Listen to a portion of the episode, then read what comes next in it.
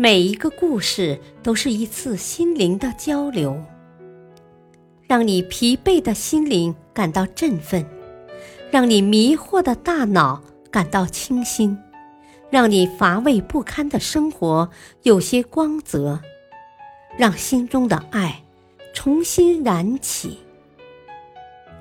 小故事，大道理。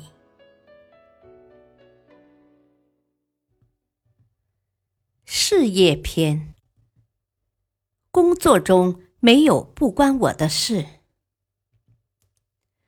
拿破仑·希尔曾聘用了一位年轻小姐当助手，替他拆阅、分类及回复私人信件。当时他的工作是听拿破仑·希尔口述，记录信的内容，薪水和从事相类似工作的人差不多。一天，拿破仑·希尔口述了下面的格言，要求他打印下来。记住，你唯一的限制就是你自己脑海中所设立的那个限制。当这位小姐把打印好的纸交给拿破仑·希尔时，说：“你的格言使我获得了一个想法，对我来说很有价值。”这事并未在拿破仑·希尔脑中留下特别的印象，但从那天起，他可以看得出来，这件事在助手脑中留下了深刻的印象。每天用完晚餐后，女助手又会回到办公室来，从事不是她分内也没有报酬的工作，并开始把写好的回信送到拿破仑·希尔的办公桌上来。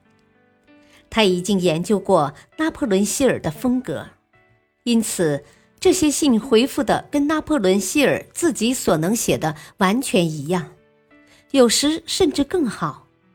他一直保持着这个习惯，直到拿破仑·希尔的私人秘书辞职为止。当拿破仑·希尔开始找人来填补这位秘书的空缺时，他很自然地想到这位小姐。但在拿破仑·希尔还未正式给他这项职务之前，他已经主动地接受了这项职位。由于他在下班之后以及没有支领加班费的情况下，对自己加以训练，终于使自己有资格出任拿破仑·希尔属下人员中最好的一个职位。不止如此，这位年轻小姐的办事效率太高了。拿破仑·希尔多次提高他的薪水，已经是他当初当一名普通速记员薪水的四倍。